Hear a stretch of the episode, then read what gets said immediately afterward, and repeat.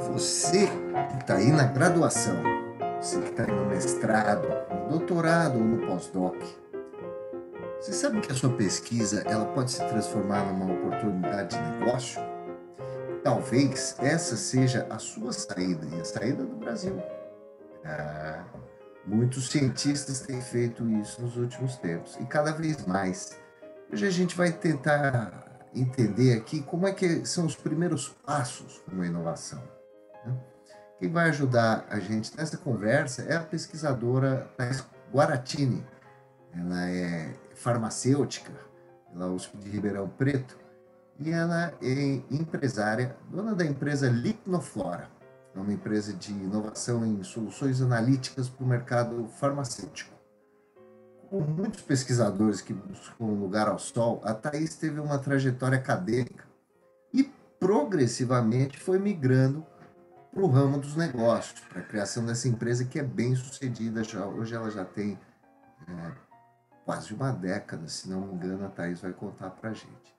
Então, para compor essa roda de conversa, está aqui conosco, como sempre, o nosso querido Alan Pilon, membro dos Jovens Pesquisadores SBQ e do JP Conecta.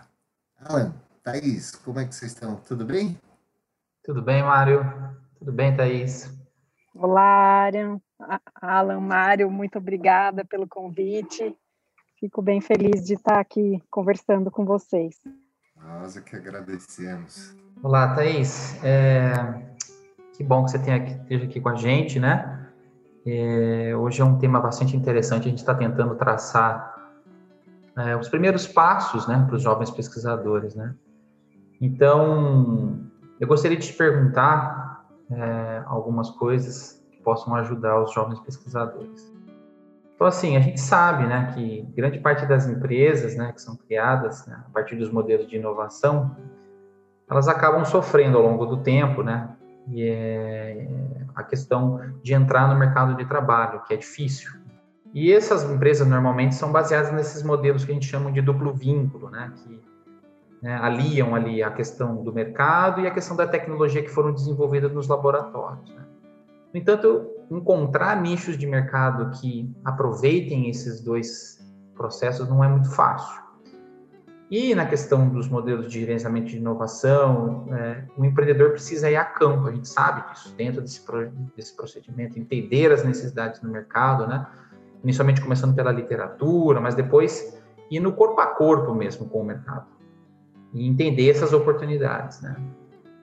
Então, essa experiência eu acredito que é, ela ajuda a melhorar o olhar da pesquisa né, para algo mais negociável, mais um produto, né, algo mais palpável. Né? E aí a gente pode entender um pouco mais a partir desse entendimento de mercado, ir para um plano de inovação, né, avaliar os riscos daquele plano de inovação e aplicar um, um plano de ação.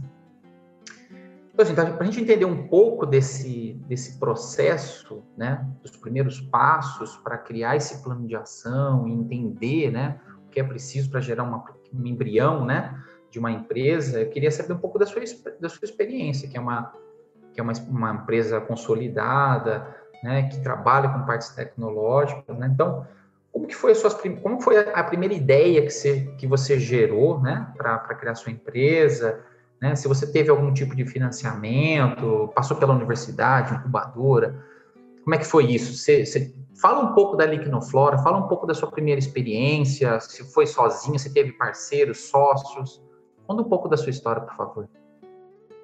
Bom, Alan, a gente tem aí uma, uma trajetória já de 13 anos, né?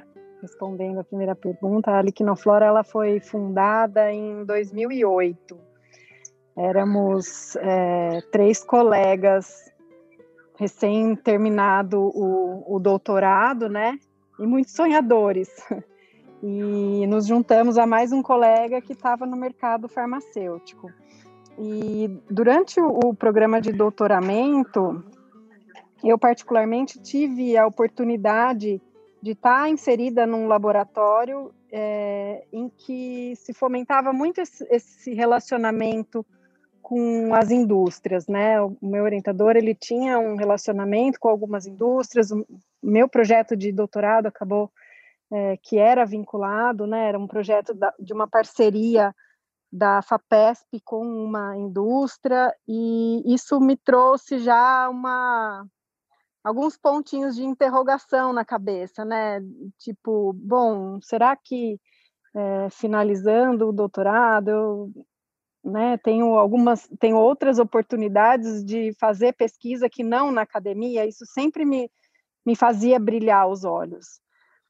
E, e nessa mesma época, é, a gente vivia um contexto de muito incentivo à inovação no país. Né? A própria incubadora de empresas aqui em Ribeirão Preto estava iniciando as suas atividades e eu cheguei a participar de algumas palestras com eles de, de incentivo ao empreendedorismo e aquilo foi sempre me estimulando cada vez mais. É, a gente não tinha na, na graduação, na pós-graduação, é, disciplinas específicas ou, ou, alguma coisa do tipo, mas já se começava a discutir né, a necessidade de inovação para desenvolvimento tecnológico do país mesmo. Né? Então, acho que é, todas essas oportunidades aí nos guiaram para para abrir a liquinoflora, para desbravar esse, esse mundo do, do empreendedorismo. É, funda, fundamentalmente, a gente era pesquisador, né? Eu me considero uma cientista até hoje, né? É, a gente, a nossa ideia sempre foi trazer soluções uh, do mundo acadêmico para o mercado, né? Transpor essas, essas soluções, essas ideias. A gente começou com alguns projetos de pesquisa em que a gente é, a ideia fundamental era desenvolver tecnologia e transferir essas tecnologias para as indústrias farmacêuticas e cosméticas. É, Daí, você pode dar um logo, exemplo assim? Você lembra de alguma de um exemplo prático assim? Dessa... Nós tínhamos é, o próprio nome, né, liquinoflora, o flora vem de, de desenvolvimento de, de produtos naturais, né, nós tínhamos alguns extratos em desenvolvimento, uh, e a ideia é que eles fossem transformados em matérias-primas para a indústria farmacêutica e indústria cosmética. É, eles uh, demandam um tempo grande, né, e nesse de desenvolvimento, principalmente para a indústria farmacêutica. E, e foi muito importante para a gente todo esse processo, porque várias vezes a gente chegava a se questionar é, ou, ou a ir para o mercado mesmo, a entender se a nossa tecnologia, né, se aquilo que a gente acreditava que, que fosse bom para o mercado, realmente era, realmente seria. E nessas várias conversas, é, a gente acabou fazendo muitos colaboradores, porque uh, essas indústrias elas também estavam desenvolvendo seus próprios produtos e muitas vezes tinham demandas tecnológicas durante o desenvolvimento. Então, era um passo a mais que eles precisavam dar, uma tecnologia que a gente tinha desenvolvido para o nosso produto e poderia prestar como serviço. Então, desde o começo, né, a Liquinoflora tinha como ideia uh, ser uma empresa desenvolvedora de, de tecnologias próprias para para transferir essas tecnologias e ser uma prestadora de serviço em pesquisa e desenvolvimento. É, até que um determinado momento essa demanda de serviços aumentou de um tanto que a gente é, passou a ser só uma prestadora de serviços, né? Mas todo esse processo do desenvolvimento dos produtos foram extremamente importantes, porque fizeram com que a gente traçasse esse caminho. E, e, e, toda essa conversa, né, esse networking, essa caminhada com potenciais clientes também fizeram com que a gente pivotasse aí e, e virasse o caminho inúmeras vezes. Uh, a gente teve a oportunidade. Deixa eu só te perguntar já nessa, nessa ideia, porque é uma coisa muitas vezes que a gente fica com dúvida. Por exemplo, como que você abordava o mercado? Você ligava, pegava o telefone, ligava para as empresas, eles te recebiam? Tinha alguma um suporte da universidade ou de alguma de algum projeto que você tinha. Como é que era esse networking? Era, né, como a gente falou, no corpo a corpo aí, com as empresas? Eles te recebiam bem? Como é que, como é que funcionava? É, Alan, no começo, assim, a gente, logo no começo, a gente submeteu um projeto, né, para a FINEP, e tivemos esse projeto aprovado, e com esse projeto a gente incubou a empresa dentro da, da Supera, né, a incubadora aqui. É, e a incubadora sempre fortaleceu muito a gente, assim, nesse sentido de, de transformar ideias de pesquisa em um negócio que fosse viável comercialmente, né? Então, é, isso foi extremamente importante para a gente.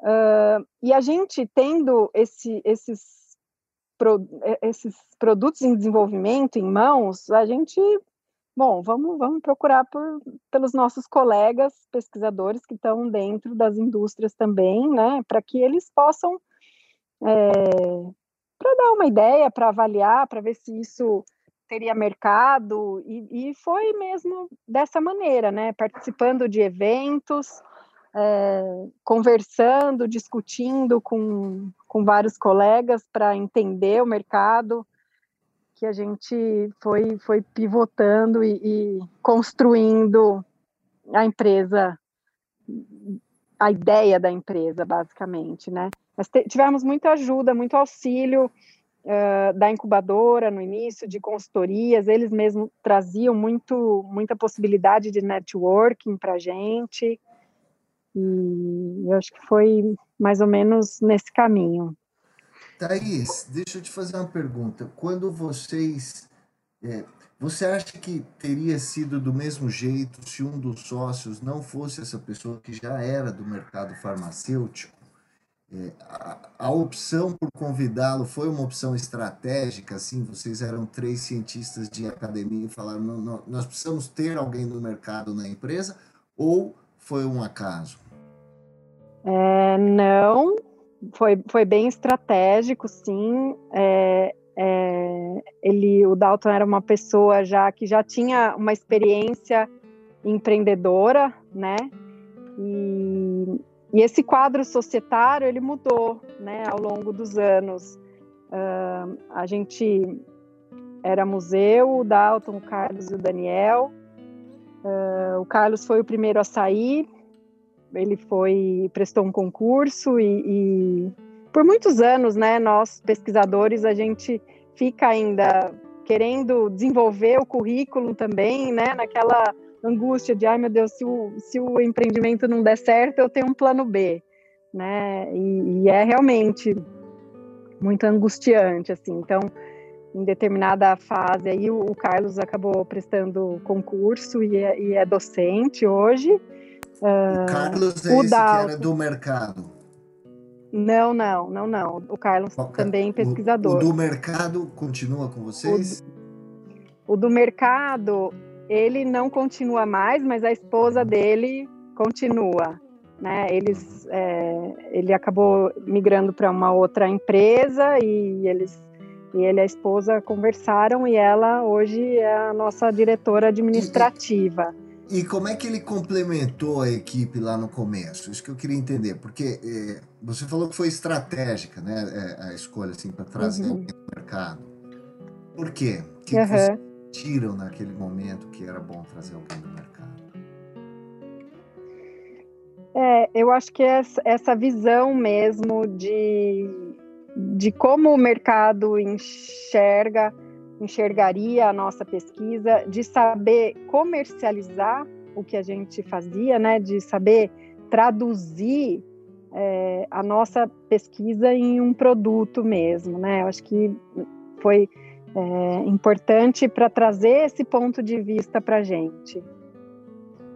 E ele, apesar de também ser farmacêutico, né, como todos os, nós éramos ali, né, ele tinha essa, essa experiência já nas indústrias, então ele entendia um pouco uh, bastante um aí do, de como indústria, ele é, exatamente nesse sentido, tá. Exatamente, foi extremamente importante. Depois, é, A gente também é extremamente feliz com a, com a esposa dele, que hoje é minha sócia, né, Elaine, também farmacêutica, mas que acabou indo para essa, essa área administrativa e foi fazer um MBA, algumas especializações, e ela que toma conta hoje da, do administrativo financeiro da Liquinoflora.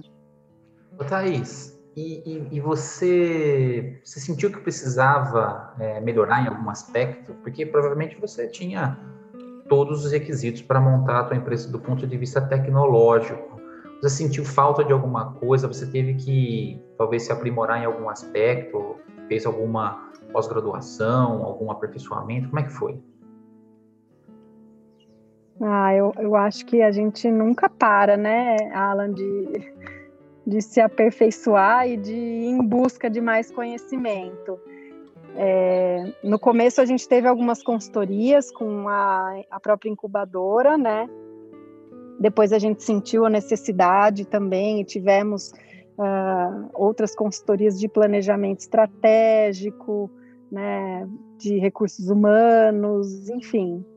E eu, particularmente, fui fazer um MBA em, em administração, porque eu senti, assim, uma, uma necessidade de entender, né, como é que era administrar uma empresa, que nem eu, eu falei, assim, a gente aprende a fazer a, a pesquisa na universidade, né, mas levar essa pesquisa para o mercado, traduzir esse conhecimento, é, lidar com tudo isso, né, foi, foi um, um grande aprendizado, é até hoje. Então, eu fiz sim e continuo fazendo. Vira e mexe, a gente continua fazendo alguns cursos aí de gestão de processos, gestão de pessoas.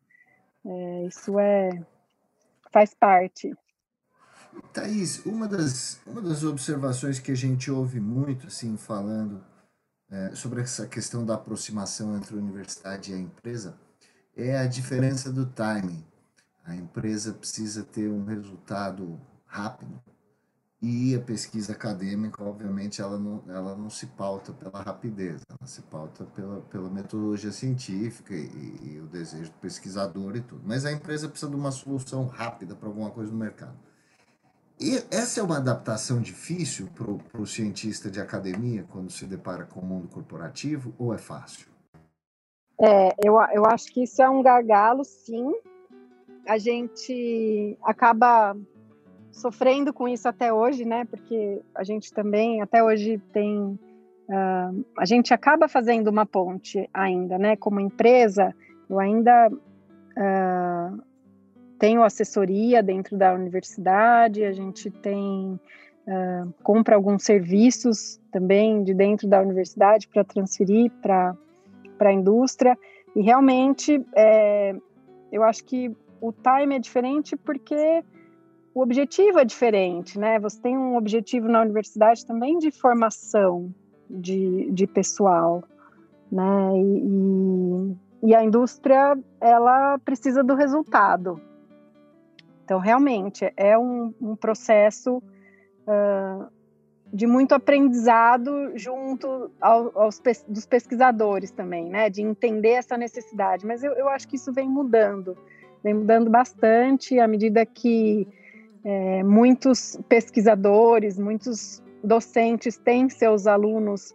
é, fazendo pesquisa em indústrias e retornando com algumas demandas de, de serviço ou de assessorias científicas. Eu acredito que isso devagarzinho tem, tem, mudado, tem mudado um pouco. É isso. Deixa eu te perguntar uma coisa agora mais, mais pessoal da sua experiência com a sua empresa, né? É, de todas as experiências que você passou para desenvolver essa empresa no estado que ela está, né? Quais foram, você acha, assim, os principais gargalos que você enfrentou ali, as dificuldades? E o que, que você poderia dizer, assim, para os ouvintes que estão agora, né? Fala, olha, eu fiz várias coisas, acho que você evita passar por esse caminho aqui, ou tente, o que nem você falou, colocou algumas consultorias, ou passou por alguns processo para ajudar a alavancar a tua empresa? O que, que, que você poderia colocar? Essa pergunta é bem difícil. É, a gente passou por alguns momentos é, críticos, assim, eu acho que o crescimento dói, né? Acho que a gente sofreu aí algumas dores de, do crescimento mesmo.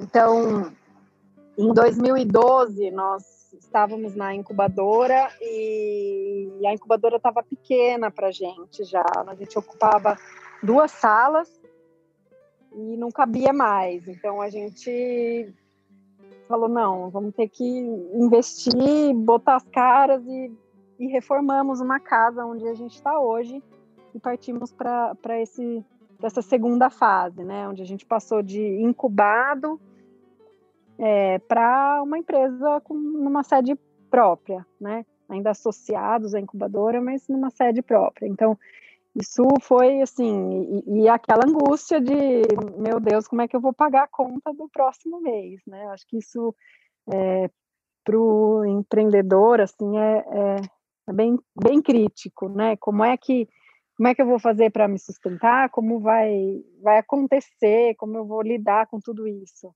Né? A gente teve a oportunidade de ter na empresa alguns projetos uh, fomentados por agências governamentais, né? FINEP, a FAPESP, o CNPq, que ajudaram a alavancar bastante.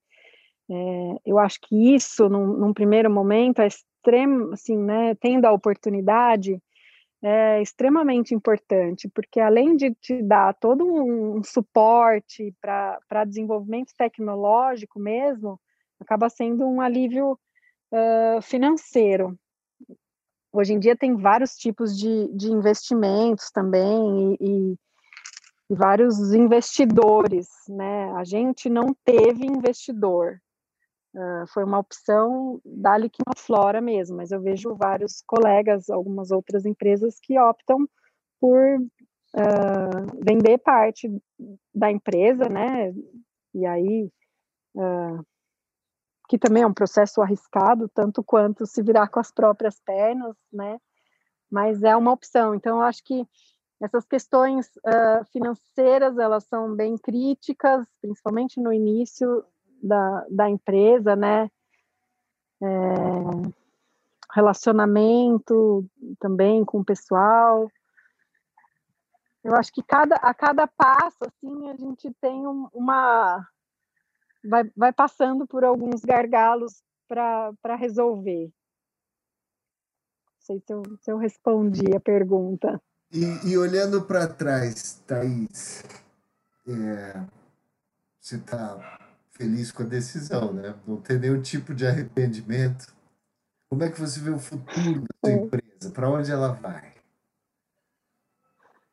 Então, Mário, agora a gente está dando um próximo passo, né? A casa onde a gente está hoje é, já ficou pequena e nós seremos a primeira empresa a se instalar no parque tecnológico. Então, nós, nós concorremos aí. Vocês têm quantos funcionários é... hoje?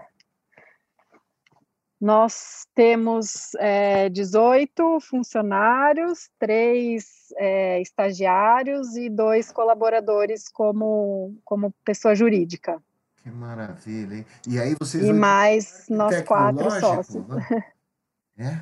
Isso, a gente vai começar a construir no Parque Tecnológico aqui em Ribeirão Preto. É, a Supera tá no, fica localizada no campus da USP, né? E agora eles abriram uh, alguns terrenos para que empresas se candidatem e, e, possam se instalar lá. Isso vai permitir que vocês tenham mais laboratórios, assim? É, a gente, ah, na verdade, super em primeira mão, a gente aprovou a planta ontem. Olha só. Na, na comissão, é, na comissão, né, que é formada pela, pela USP, a Supera, a prefeitura aqui de Ribeirão também e vamos começar a construir. Então, é, a gente está cheio de expectativas, assim, quanto a isso. É, eu acho que um ponto bem, bem crítico e que a gente vem trabalhado bastante também é, é, a, é a questão dos nossos colaboradores, né? A gente tem uma equipe fantástica e a gente tem trabalhado cada vez mais para para ter essa equipe do nosso lado, então, junto com esse, com esse crescimento da empresa, a gente também espera ter esse crescimento uh, das pessoas como um todo, né? Acho que é bem importante que mais pesquisadores é, venham aí trabalhar com a gente. Acho que são esses, esses próximos. E quantos, e quantos pesquisadores tem na sua empresa? Porque isso é uma coisa interessante, Mário, porque a gente fala muito da, da inovação, mas essas empresas absorvem muitas pessoas que talvez não queiram abrir uma empresa, mas que querem entrar no mercado, né? Que querem sair da academia. Então, já está podia te falar um pouco da pesquisa, quantos pesquisadores ela tem na empresa dela, ou, né? Acho que seria interessante. É, Alan, como, como eu falei, nós somos aí, mais de, de 20 pessoas ao todo, né? E mais da metade tem pelo menos mestrado, né? Como a gente trabalha com pesquisa e desenvolvimento, nossa prestação de serviços é em pesquisa e desenvolvimento, né? É, faz, faz muito sentido para a gente trabalhar com, com pessoal qualificado. Então, a gente acaba absorvendo uh, bastante, assim, um pessoal que tem mestrado e doutorado. Mas mais da metade da nossa equipe é, tem pelo menos um mestrado mesmo. Muito bom, Thaís. Muito bacana essa conversa. Espero que ela inspire muitos pesquisadores por aí. Olha, vocês estão aí fazendo pesquisa. Ela pode ser um bom negócio. Mirem-se no exemplo da Thaís, da Liquidoflora e de outros que a gente já comentou por aqui no JP Conecta. Né, Alan? Com certeza, eu acho que essa experiência da Thaís, eu acho que ela só tem a fortalecer né, a questão empreendedora da academia. Então, eu gostaria de agradecer a Thaís, ao Mário, né, Mário? E vamos, vamos tocando aí. Beleza. Vamos em frente. Esse foi mais um JP Conecta, uma iniciativa do Comitê Jovens Pesquisadores SBQ. Até a próxima. Obrigada, pessoal. Até a próxima. Obrigado, Thaís.